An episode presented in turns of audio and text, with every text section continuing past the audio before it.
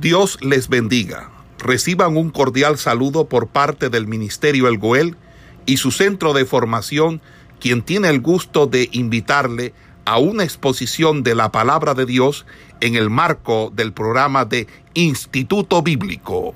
Final ya. Vamos en esta mañana a estudiar los últimos dos profetas que nos quedan. El profeta Zacarías y el profeta Malaquías.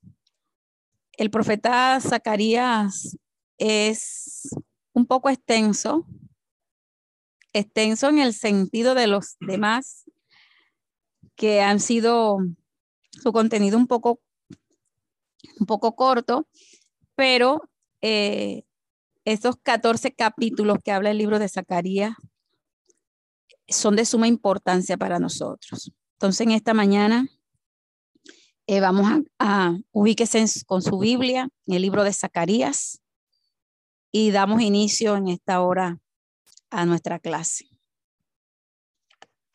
Eh, buenos días, Dios les bendiga. Eh, en esta mañana, bueno, vamos a, estar enseñando en el libro de Zacarías, uno de los profetas ya de los tres últimos libros que proféticos de los profetas menores, como decía la, hermana Nelva, uno de los libros más largos que tiene los profetas menores, tiene aproximadamente 14 capítulos y que esos capítulos tienen un total de 211 versículos.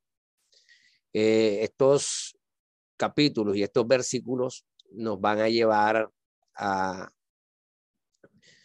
poder entender lo que realmente eh, Dios le iba a transmitir al pueblo y que para mirar esto de una manera eh, más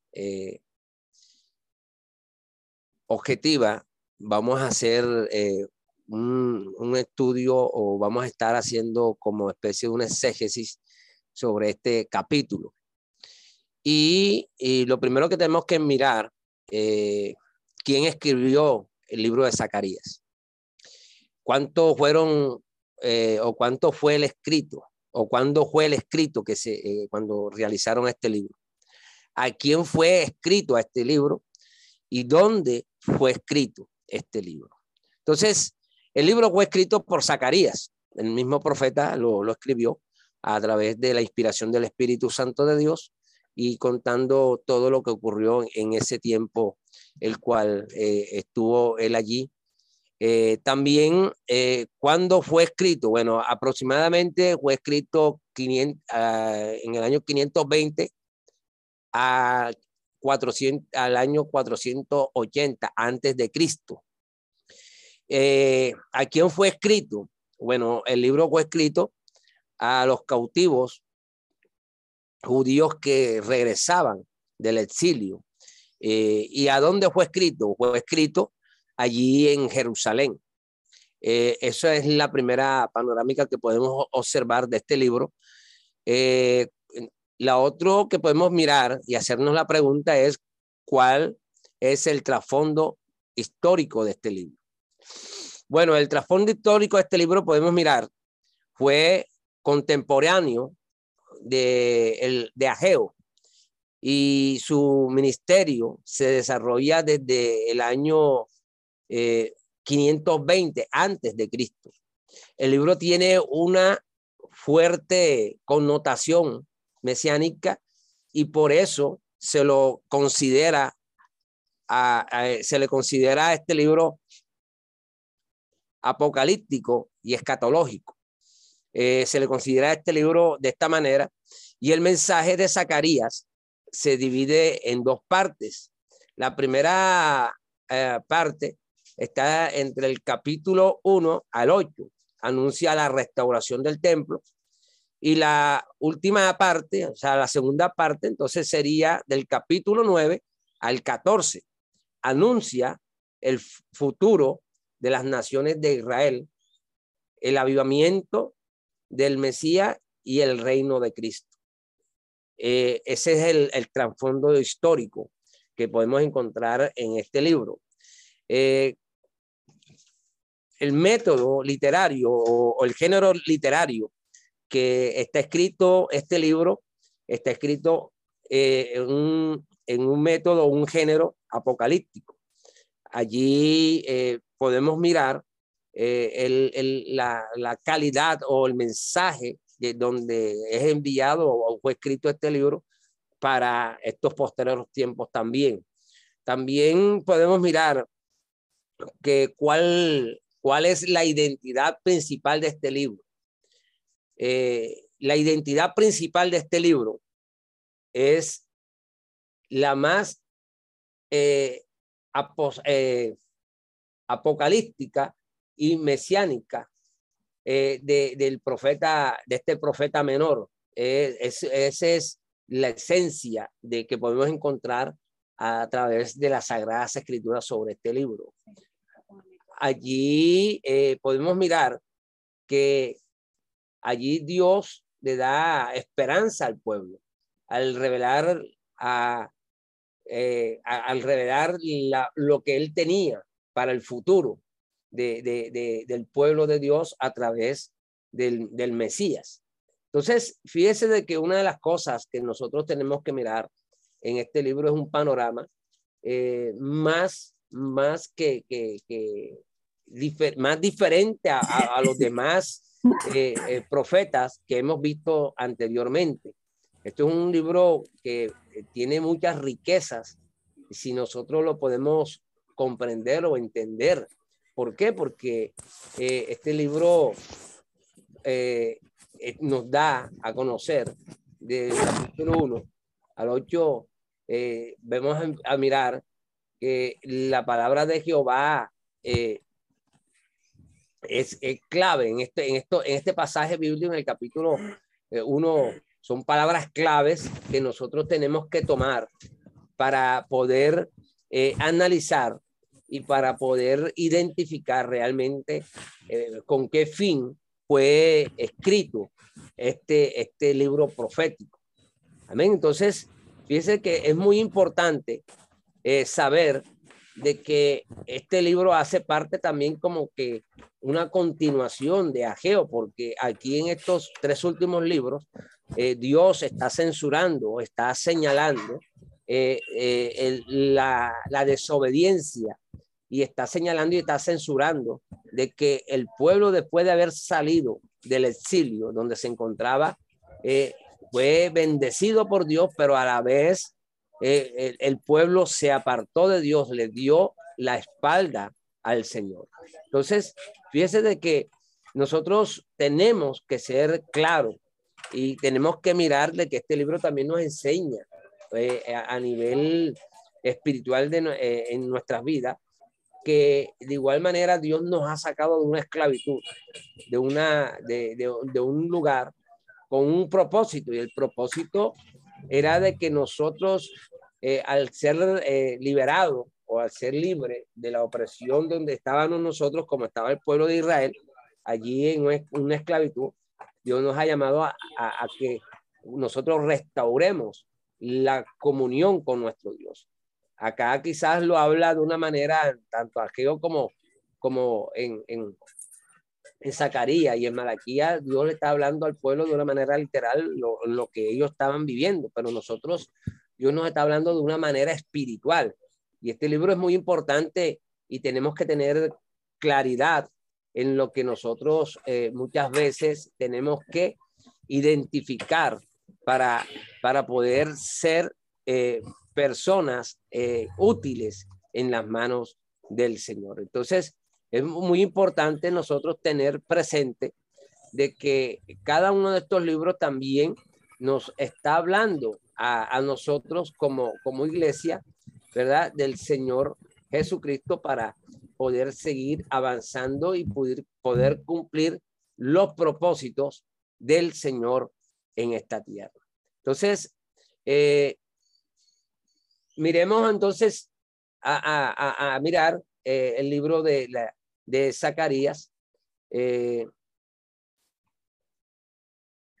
como el, el, tema principal que nosotros estábamos viendo, ¿verdad? Era el futuro cercano de Israel.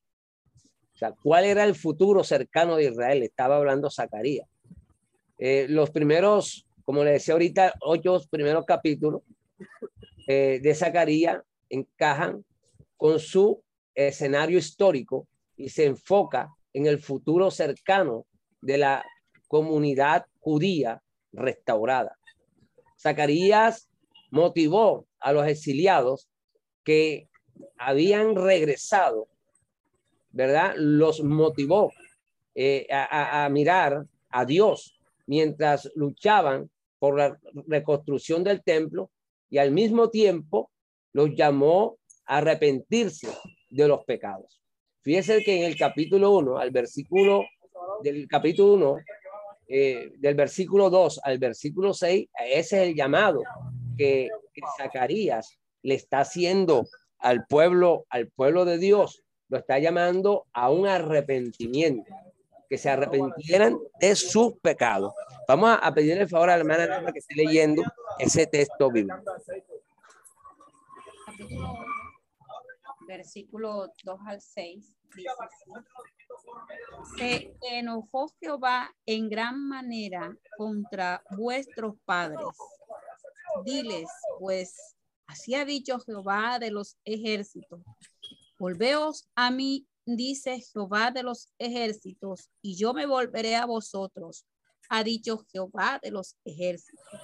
No seáis como vuestros padres, a los cuales clamaron los primeros profetas diciendo, así ha dicho Jehová de los ejércitos, volveos ahora vuestros malos caminos y vuestras malas obras y no entendieron ni escucharon, dice Jehová.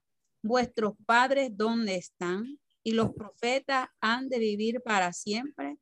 Pero mis palabras y mis ordenanzas que mandé a mis siervos, los profetas, no alcanzaron a vuestros padres. Por eso volvieron ellos y dijeron, como Jehová de los ejércitos pensó tratarnos conforme a nuestros caminos y conforme a nuestras obras, así lo hizo con nosotros. Entonces, fíjese de que esta primera parte del capítulo 1 eh, nos muestra, nos muestra que, que Zacarías llama al pueblo a un arrepentimiento. O sea, en pocas palabras, lo está exhortando a, la, compasión y a la misericordia hacia, la, eh, hacia las personas eh, más vulnerables que hay en ese momento. Si nosotros miramos, eh, estamos viendo de que una de las cosas que están allí afectando quizás la relación con, con Dios es eso, que el pueblo estaba haciendo lo contrario a lo que Dios había enseñado. Eh, antes de continuar, le voy a pedir el favor al hermano Álvaro y a la hermana Julia que cierren los micrófonos. Le damos la gloria al Señor. Entonces, fíjese de que en el capítulo 7, vamos al capítulo 7, del versículo 4 al 14. Versículo 7 eh, perdón, capítulo 7, versículo 4 al 14.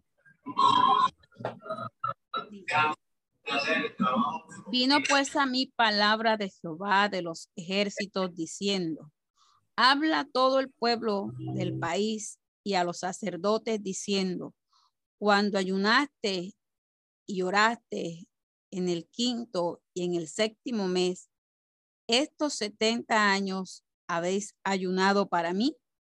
Y cuando coméis y bebéis, no coméis y bebéis para vosotros mismos, no, no son estas las palabras que proclamó Jehová por medio de profetas primero, cuando Jerusalén estaba habitada y tranquila, y sus ciudades en, y sus, en sus alrededores, y el Negev y la Cefela estaban también habitados.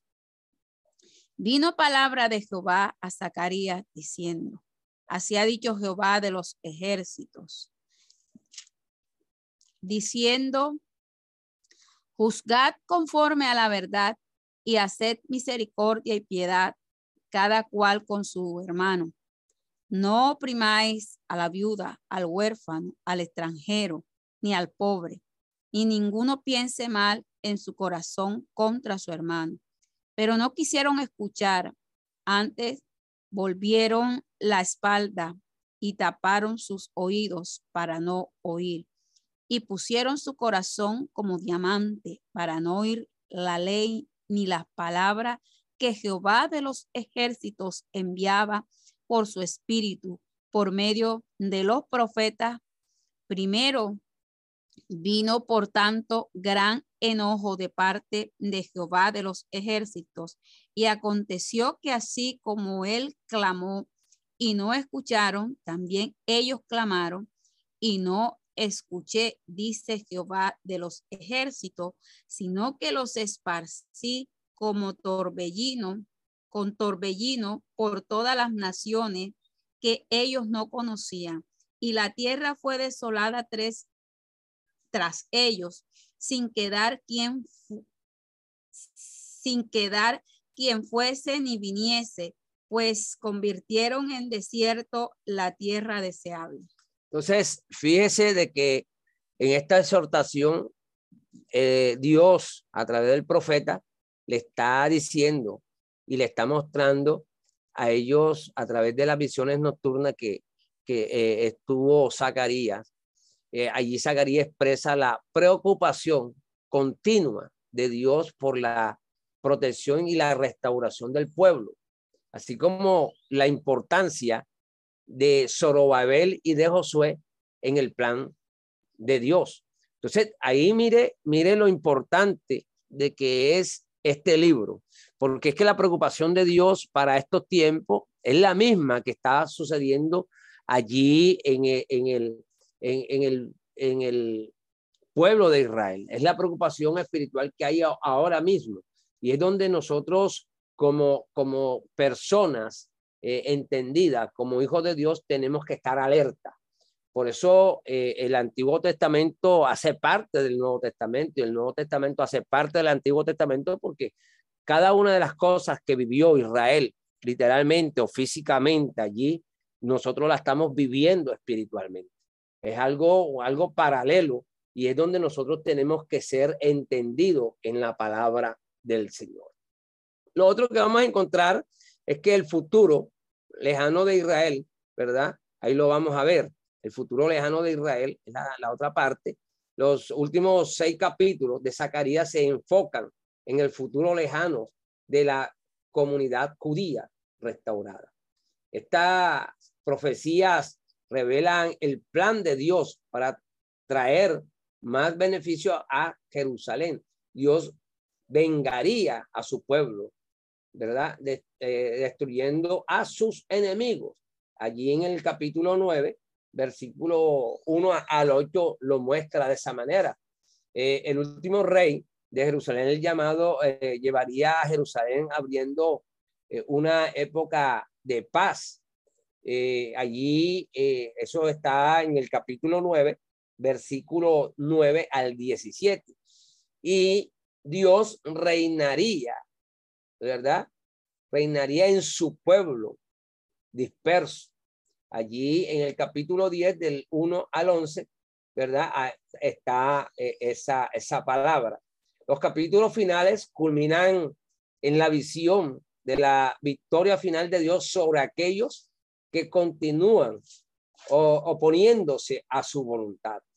Eh, allí en el capítulo 12 del versículo 1 al 9. Y, de su eh, limpiamiento de la tierra y de las personas. Eh, allí eso está en el 13 del 1 al 9, ¿verdad? Y luego culmina allí en el 14, el, guerrero divino regresa a todo ser humano, se someterá a su gobierno. Entonces, la visión de Zacarías de, eh, de un rey que vendría y de la victoria final de Dios sobre el mal apunte eh, del asolamiento, ¿verdad? Que allí solamente Cristo vendría a, esa, a, cumplir esa, esa palabra total como la describe el libro de Apocalipsis. Entonces, ese es un panorama más o menos de lo que se encuentran eh, en estos capítulos, estos 14 capítulos que nos dejan una enseñanza muy, muy, pero muy valiosa para, para eh, nosotros tener eh, el privilegio de ser personas que estamos bendecidas, se puede decir de esta manera, por eh, por Dios. Entonces, fíjese lo importante o la importancia que tienen estos, estos capítulos. Fíjese algo, que cuando dice Dios, Dios dice, Dios pide, ¿verdad? Ah, Dios pide allí eh, en la Sagrada Escritura a su pueblo, le dice, volvaos a mí. O sea, le está haciendo una invitación al pueblo de Israel. Eh, se enoja Dios en gran manera contra vuestros padres. Dile pues, así ha dicho Jehová de los ejércitos, volvaos a mí, dice Jehová de los ejércitos, y yo me volveré a vosotros. Ha dicho Jehová de los ejércitos, no seáis como vuestros padres, a los cuales clamaron los primeros, eh, clamaron los primeros profetas, diciendo, así ha dicho Jehová de los ejércitos, volvaos ahora de vuestro mal camino y de vuestras malas obras, y no atendieron ni me escucharon, dice Jehová, vuestros padres, ¿dónde están? Una pregunta que hace el Señor allí. Y los profetas han de vivir para siempre pero mis palabras y mis ordenanzas que mandé a mis siervos los profetas no alcanzaron a vuestros padres. Por eso vinieron, vivieron, eh, volvieron ellos y dijeron, ¿cómo Jehová de los ejércitos pensó tratarnos conforme a nuestros caminos y conforme a nuestras obras? Así lo hizo con nosotros. Entonces, fíjese de que en, esa primera parte, eh, Jehová estaba de gran manera enojado con, con sus padres, ¿verdad? Zacarías comenzó su profecía con un llamado al arrepentimiento, como decíamos ahorita, y un llamado que de un llamado que recordaba la pobre herencia espiritual de Israel y de Judá. El pecado de sus padres condenó a la nación al exilio. Y Zacarías advirtió al pueblo que recordaran qué les podía pasar a ellos. O, o, le estaba diciendo en pocas palabras, así como les pasó a su padre, también les pueden pasar a ustedes. O sea, allí el libro los confronta lo confronta claramente, porque es un libro eh, profético y un libro confrontativo a la vez. ¿Por qué un libro confrontativo? Porque le está exhortando al pueblo, le está diciendo al pueblo, ustedes se tienen que arrepentir.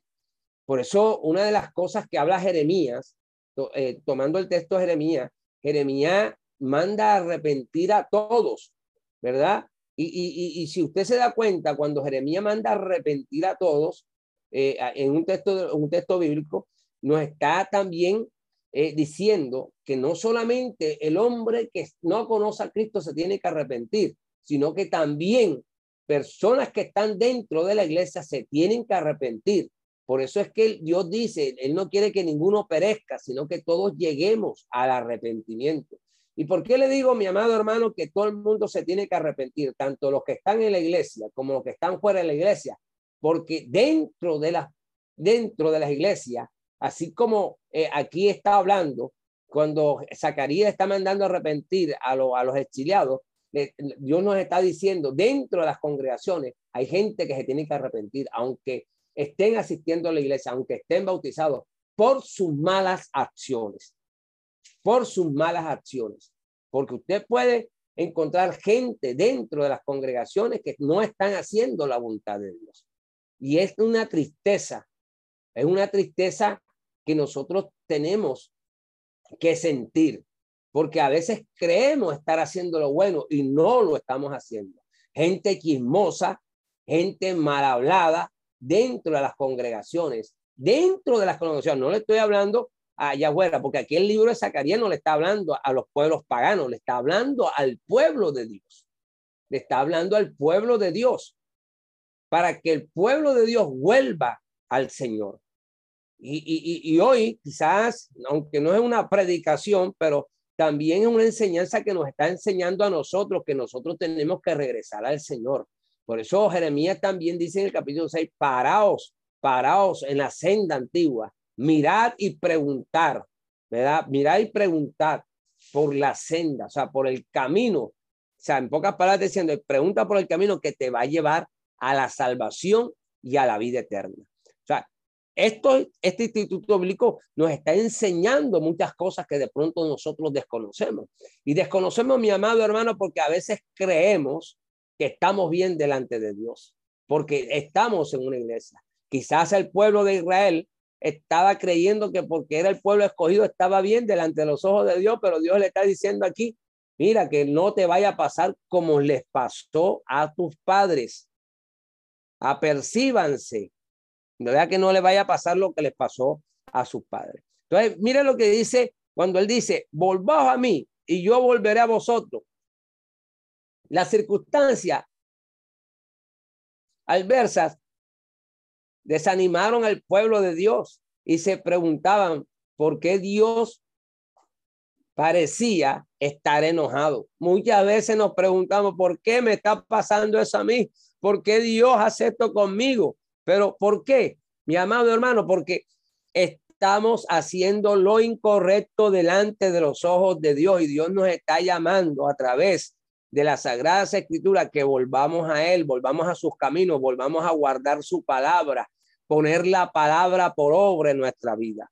Mire, si nosotros comenzamos a hacer un análisis, vamos a encontrar que la tierra seguía desolada después de 70 años de abandono. El, el trabajo para reconstruirla y restaurar era difícil. No tenía mucho dinero. Ageo no tenía mucho dinero. En el capítulo 1, 6, ni mano de obra. Sufrieron malas cosechas y sequías. Allí en Ageo 1, 1 de, del 10 al 11 del versículo 10 al 11.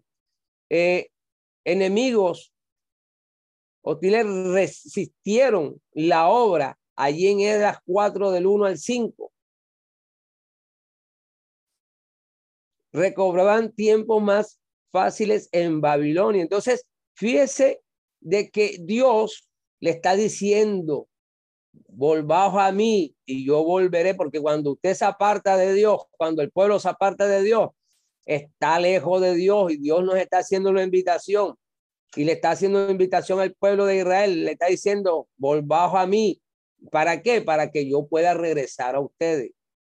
A veces decíamos que Dios nos haga regresar a Él en lugares de cortejarnos para que regresemos para por nuestra propia elección. Sin embargo, Dios quiere nuestro amor dado libremente por lo que nos impulsa a elegirlo y volver a Él. O sea, Dios lo puede hacer, mi amado hermano, pero Dios lo que realmente quiere es que tú muestres, que tú muestres realmente que tú tienes el anhelo de regresar a Él, que tú tienes el anhelo de guardar su palabra, que tú tienes el anhelo allí, mi amado hermano, de servirle al Señor con temor, con temblor, ¿Por qué? Porque Dios, si Él quiere, lo puede hacer, pero ¿de qué le vale a Dios llevarte a ti a la fuerza? En pocas palabras le estaba diciendo el profeta allí al pueblo de Israel, ¿de qué? Y, Dios nos, también nos dice a nosotros, ¿de qué me vale obligarlo a ustedes? Esto, el ejemplo sería como cuando alguien, alguien quiere someter a alguien que lo quiera sin tener aquella persona el amor recíproco. ¿verdad? Es algo ilógico. porque no, no hay una felicidad total. Pero cuando Dios le está diciendo, vuelvan a mí, le está diciendo voluntariamente, vengan, para que ustedes se den cuenta de qué, de que no yo, si ustedes vuelven a mí, yo tendré cuidado de ustedes. Entonces, fíjese lo importante de que tener, tener claro, tener claro las sagradas escrituras. Por eso es importante eh, eh, estudiar eh, el instituto bíblico, porque allí Dios nos va mostrando, nos va revelando cada día más la importancia de agradarlo a Él. Las palabras de Zacarías nos recuerdan también, mi amado hermano, que en el libro de Santiago, capítulo 4, versículo 8, dice de, esta, de la siguiente manera, ¿verdad? Busques ahí Santiago 4, 8. 4.8.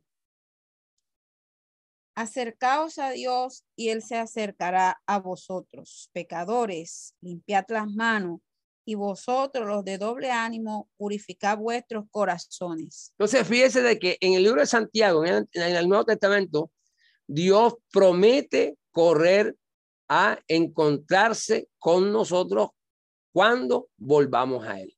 Es una promesa. Es una promesa, lo mismo que le está diciendo a través del profeta Zacarías allí al pueblo de Israel. Es una promesa que Dios está dando, ¿verdad? Que si nosotros nos volvemos, Él se volverá, ¿verdad? A nosotros. Eh, algo, algo eh, comparativo lo, puedo, lo podemos hacer con cuando el padre está allí esperando que su hijo, ¿verdad? Regrese a él en la historia del hijo pródigo. ¿verdad? El padre estaba esperando que se regresara, pero la decisión la tenía que tomar el muchacho. En este, en este caso, la decisión la tenía que tomar el pueblo de Israel y en este caso, la decisión la tiene que tomar la iglesia del Señor Jesucristo.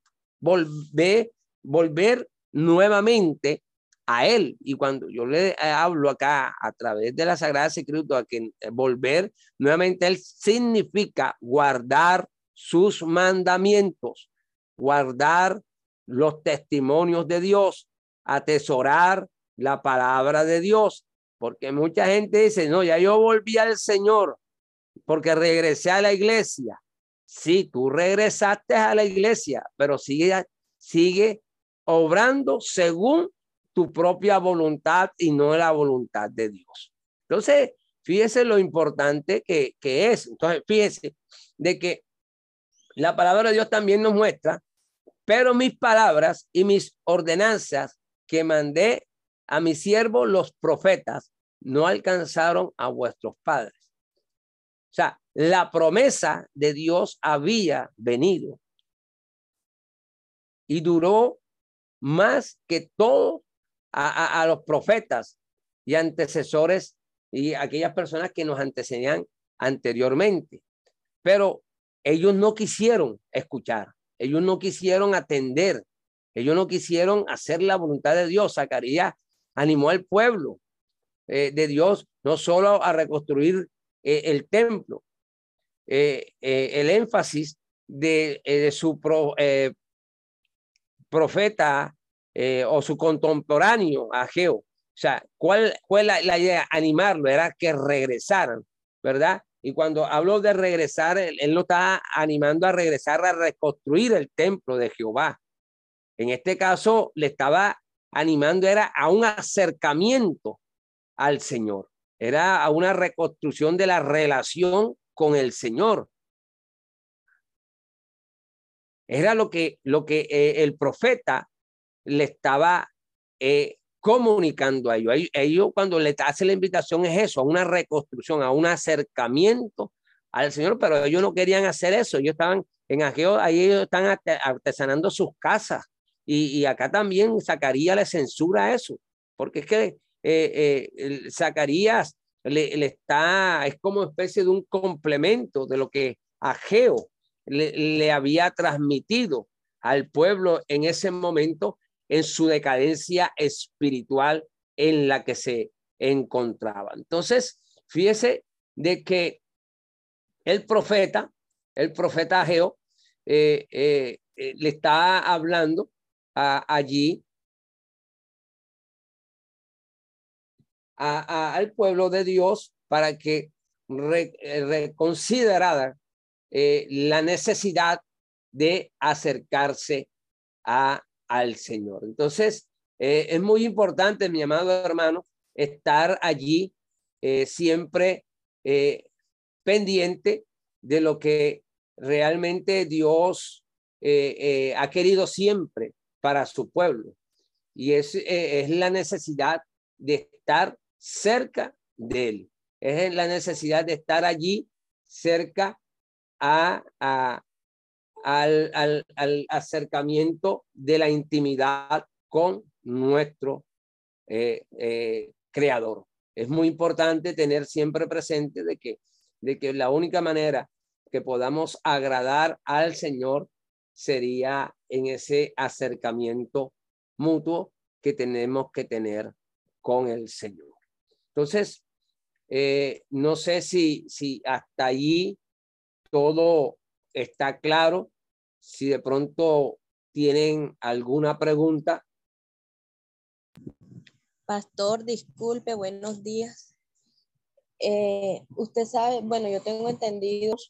Por, por hacer lo contrario a lo que Dios quiere.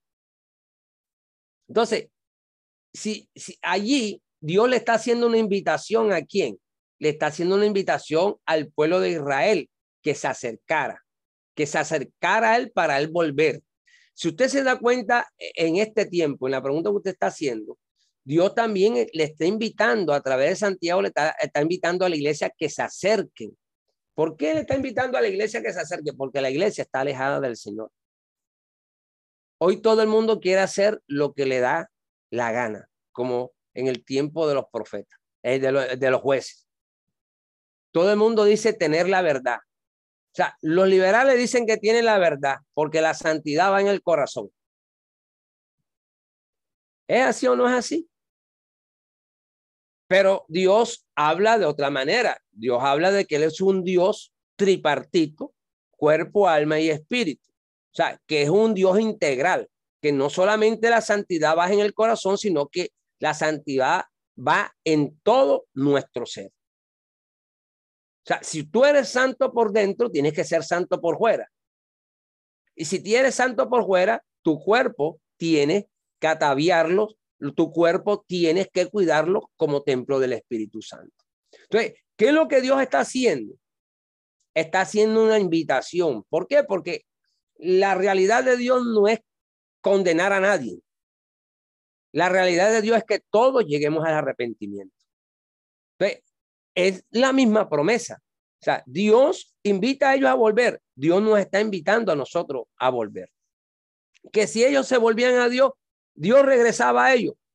Dios está diciendo en estos últimos días, si ustedes regresan a mí, yo volveré también a la iglesia. ¿Por qué cree usted que hoy lastimosamente ya no se ven esas liberaciones que se hacían en los cultos semanales? Porque usted no se da, no, usted no ve ¿Por qué no se daban, eh, se ven las señales que se veían anteriormente en las congregaciones? ¿Por qué no se ven las sanidades?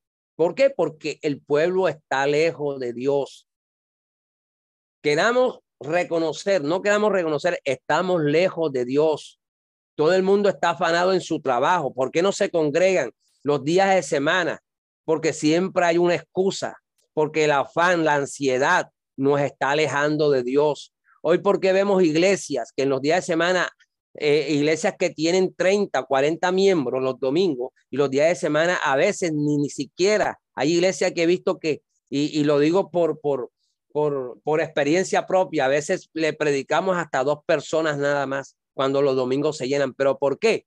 Porque el pueblo está alejado de Dios y Dios le está haciendo una invitación a la iglesia. Dios le está haciendo una invitación al pueblo de Israel que se vuelvan a Él. Es una promesa, es una promesa que Dios está dando. Sí, sí, eh, hermana.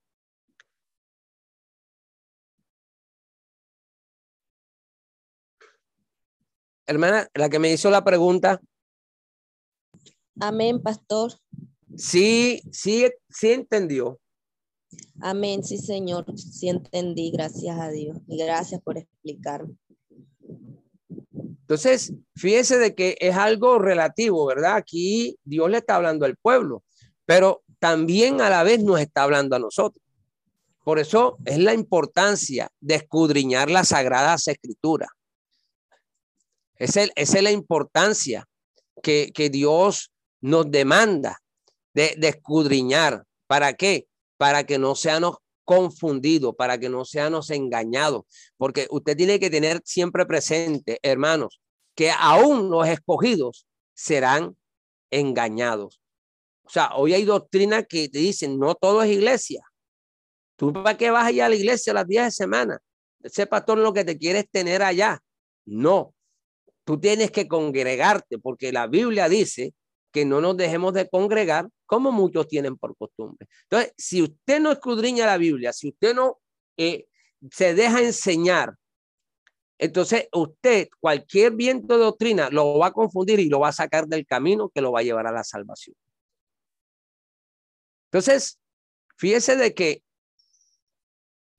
eh, nosotros eh, vamos a, como este libro es extenso, nosotros vamos a, tratar de sacar un resumen total y lo vamos a grabar y se lo vamos a enviar a la pastora Berly para que la pastora Berly se lo haga llegar a ustedes. Amén. Entonces, eh, una de las cosas que nosotros vamos a mirar es que eh, la Biblia, también aquí en, el profeta, nos está mostrando algo. Capítulo 1, versículo 7 al 10. Vámonos al capítulo 1, versículo 7 al 10. Dice, ya aquí el profeta comienza a hablar de, la, de ciertas visiones que se dan y este, este habla de la visión de los caballos. Dice, a los 24 días del mes undécimo, que es el mes de Sebat, en el año segundo de Darío, vino palabra de Jehová al profeta Zacarías, hijo de Berequías, hijo de Ido, diciendo, vi de noche y he aquí un varón que cabalga sobre un caballo alazán el cual estaba entre los mirtos que había en la que había en la hondura y detrás de él había caballos alazanes, overos y blancos. Entonces dije, ¿qué son estos, Señor mío? Y me dijo el ángel que hablaba conmigo, yo te enseñaré lo que son estos. Y aquel varón que estaba entre los mirtos respondió y dijo, estos son los que Jehová ha enviado a recorrer la tierra. Y ellos hablaron a aquel ángel de Jehová que estaba entre los mirtos y dijeron, hemos recorrido la tierra y aquí toda la tierra está reposada y quieta. Respondió el ángel de Jehová y dijo, oh Jehová de los ejércitos, ¿Hasta cuándo? No tendréis piedad de Jerusalén y de las ciudades de Judá con los cuales ha estado airado por espacio de setenta años. Y Jehová respondió, buena palabra, buenas, buenas palabras, palabras consoladoras, el ángel que habla conmigo. Y me dijo el ángel que hablaba conmigo, clama diciendo, así ha dicho Jehová de los ejércitos. Se lee con gran celo a Jerusalén y a Sión, y estoy muy airado contra las naciones que están reposadas, porque cuando yo estaba enojado un poco, ellos agravaron el mal. Por tanto, así ha dicho Jehová, yo me he vuelto a Jerusalén con misericordia en ella será edificada mi casa, dice Jehová de los ejércitos, y la plomada será tenida sobre será tendida sobre Jerusalén. Clama aún diciendo, así dice Jehová de los ejércitos, aun cuando rebosarán mis ciudades con la abundancia del bien, y aún consolará Jehová a Sión y escogerá todavía a Jerusalén. Entonces, fíjese de que aquí hay una visión, ¿verdad? Y es que Jehová de los ejércitos eh, le está diciendo a, Zacarías que él está observando, él está mirando, él está mirando la fidelidad de su pueblo, él está mirando eh, lo que eh, realmente está haciendo su pueblo. Fíjese de que en el libro de Job, eh, para poder Dios dar testimonio de Job, permite, ¿verdad? Lo que, lo que Satanás hizo para probar la fidelidad de Job, porque allí en el capítulo 1 del 7, ¿verdad? Nos vamos a dar cuenta que cuando eh, Satanás llegó, comenzó a mirar, a mirar y a mirar y a observar la maldad que había en la tierra. Y eso es una de las cosas que le recalca él al Señor. dice, no hay ni uno. Pero entonces aquí también Dios, eh, a través de esta visión, le está mostrando al profeta eh, que está observando, está observando lo que está sucediendo y, está buscando la manera de una corrección de hacer una corrección en su pueblo. Por eso cuando habla de plomada, eh, en arbañilería se habla de cuando se va a plomar, quiere decir que está buscando prácticamente una perfección, está buscando algo que sea eh, algo original, algo que esté recto. Por eso una de las cosas que dice la Sagrada Escritura, que la ley entrará por casa. ¿Por qué? Porque antes de él juzgar a las naciones, nos va a juzgar a nosotros a través de las sagradas escrituras. Y es allí donde nosotros tenemos que estar apercibidos y tener claro algo de que Dios no nos va a juzgar a nosotros, lo dice la Biblia. La que nos va a juzgar a nosotros realmente es la palabra de Dios. Por eso la Biblia dice, conoceréis la verdad y la verdad te hará libre. ¿Qué es la verdad? La verdad es la palabra de Dios, lo que está escrito y según el conocimiento que cada uno de nosotros tengamos, así seremos juzgados. O sea, aquí nadie va a tener excusa de nadie. Aquí nadie va a tener excusa de que el vecino se equivocó, que el pastor se equivocó, que, el hermano se equivocó. Dios lo juzgará a ellos por el conocimiento que ellos tienen, los plomará, los plomará. O sea, cuando habla de plomo, lo va, prácticamente los va a probar, lo va a examinar, lo va a mirar qué tanto de rectitud o de justo él fue aquí en la tierra. Es lo que está diciendo, ¿eh? está mirando, está, está diciendo, voy a probar tu rectitud, voy a, voy a probar tu, tu fidelidad, voy a probar todo, porque es que el plomo eh, en, la, en la prueba si la pared está torcida o está derecha.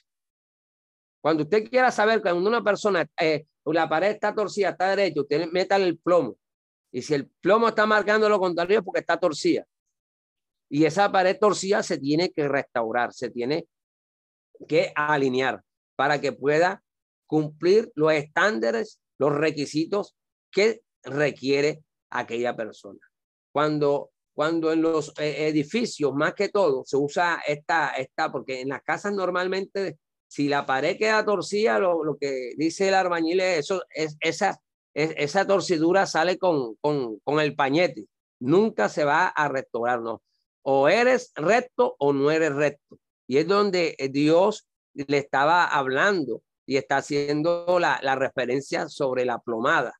O sea, realmente cómo estamos delante de Dios, cómo estamos eh, obrando con las cosas del Señor. Entonces, este, este libro, este libro, eh, un libro confrontativo, un libro donde exhorta, pero a la vez enseña y te da la solución a la situación en la cual se encontraba, eh, eh, se encontraba el, el, pueblo de Dios. Entonces, si hay alguna pregunta, o, si algo eh, está, eh, no estamos entendiendo. Esperamos que este estudio haya sido de bendición para su vida y ministerio.